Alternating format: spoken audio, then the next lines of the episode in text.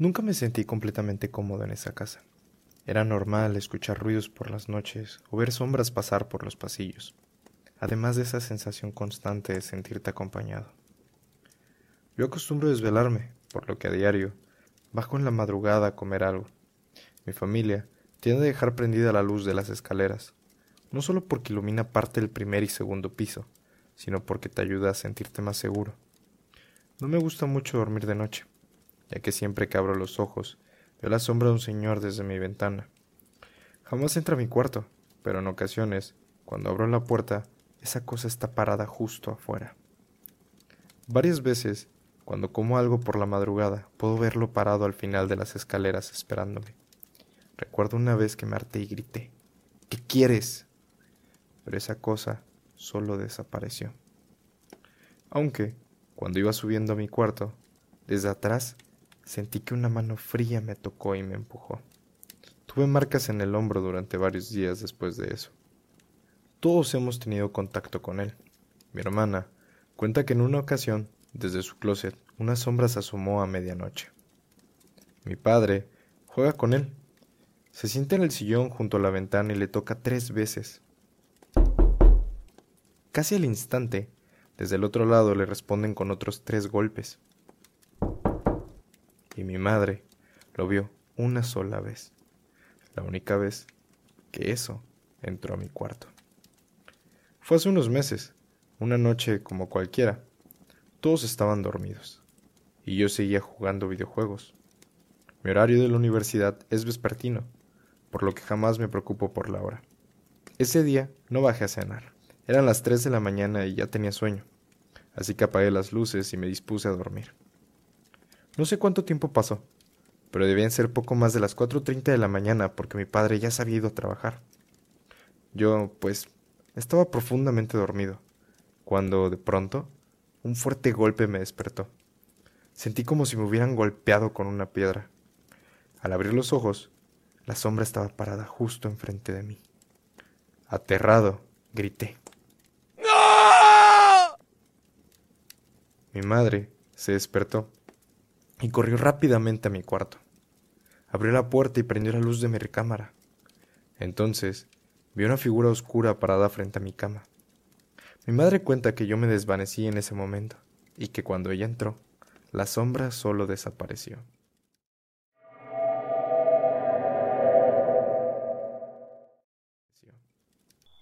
Esto me sucedió cuando era pequeña. Era fanática de las películas de terror. Cualquier cosa que tuviera que ver con lo paranormal me encantaba, aunque mi madre jamás compartió mis gustos. De hecho, odiaba todo eso, por lo que tenía que investigar a escondidas de ella. Mi padre siempre me contaba sobre unas tías que practicaban brujería. Incluso decía que una vez en casa de ellas la cama intentó tragárselo y que, cuando logró bajarse de ella y salir del cuarto, había serpientes por todos lados. Nosotros vivíamos en un pueblito de Oaxaca, en una casa pequeña. Una noche me sentía particularmente incómoda, como si desde una esquina de mi cuarto me miraran. No le tomé mucha importancia. Supuse que estaba alucinando por tanta cosa que veía, así que me dormí. Pasada la noche me desperté.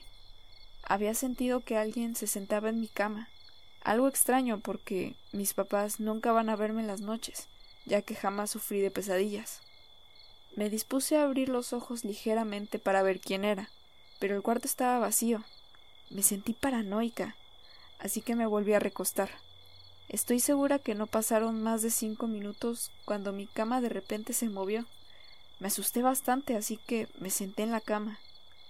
De abajo vi cómo salió un perro enorme de color negro, que comenzó a ladrarme fuertemente. Noté que sus ojos eran completamente rojos. Parecía que tenía rabia e intentaba morderme. Me giré por toda la cama mientras gritaba e intentaba alejarme de él. Mi papá escuchó y corrió a mi cuarto, pero cuando entró y encendió la luz, el perro ya había desaparecido.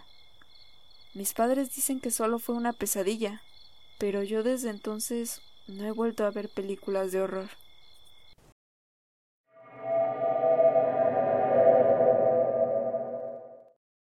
Mis padres nos dejaban irnos los fines de semana a casa de mis abuelos. Era genial. Mi abuela nos cocinaba hot cakes y picadas, y mi abuelo se sentaba todo el día a ver películas con nosotros. Aparte, a él le encantaban los animales, así que siempre veíamos unos buenos documentales. Esto que me pasó sucedió ya hace unos años.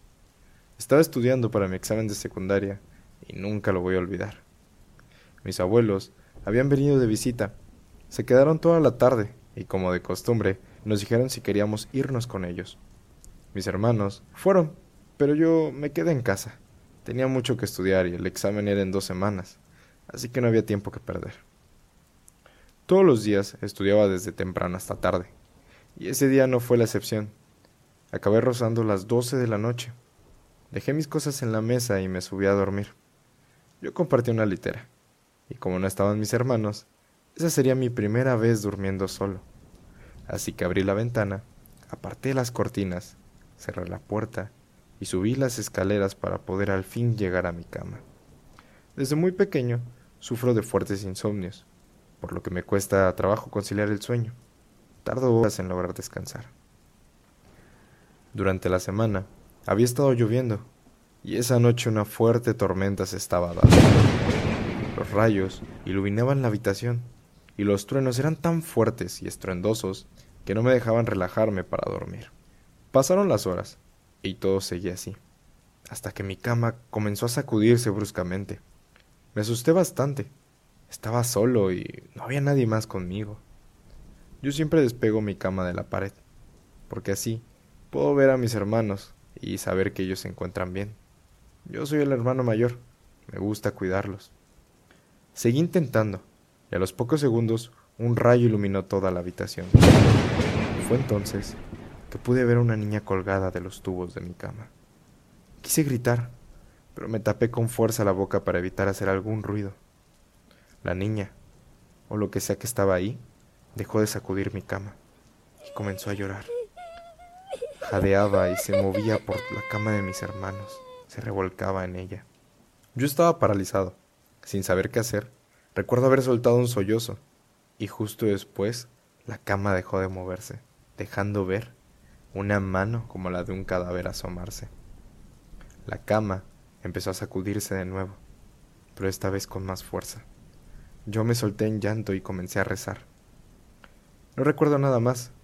Mis padres dicen que me escucharon llorar y que al entrar al cuarto yo estaba dormido sentado y la cama de mis hermanos se encontraba completamente destendida.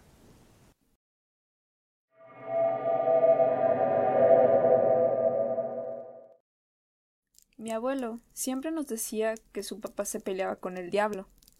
Nos contaba muchas historias sobre lo que les pasaba. Ellos vivían en un pueblo del estado de Veracruz. Cuenta que por las noches mientras su padre estaba dormido, tocaban la puerta de su casa muy fuerte y cuando su madre salía a ver quién era, nunca había nadie. Decía que en ocasiones por la madrugada se podía ver por la ventana a un charro sin cabeza, cabalgando a un caballo negro que le daba vueltas a su casa. También a veces, mientras andaban de cacería, escuchaban cómo desde lo denso del monte llamaban a su padre.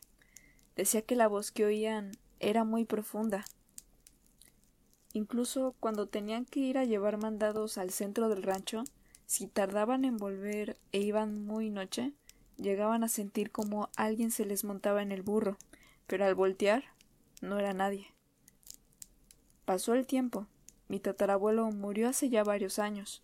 Cuenta mi abuelo que el día que lo enterraron, al volver de la casa de su padre para sacar varias de sus cosas, escucharon él y su hermano como una pelota comenzó a rebotar cerca de las escaleras.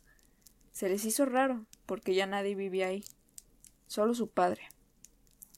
Duró un buen rato botando, así que fueron a investigar, pero al llegar a las escaleras solo encontraron una pelota ponchada acomodada en el último escalón.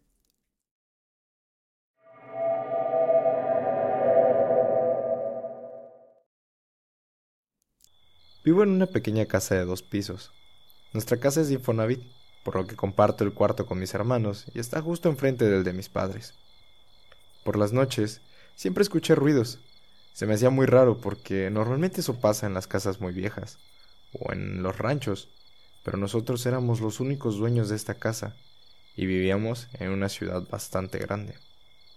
Algunas veces, cuando estoy en la sala, desde atrás, en la parte de arriba de las escaleras, escucho que me hablan. Dicen mi nombre una y otra vez.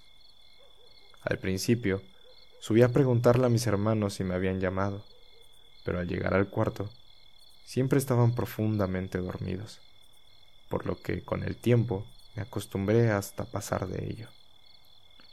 En algunas ocasiones llegué a ver figuras paradas desde atrás de la ventana, o trastes cayéndose durante la noche.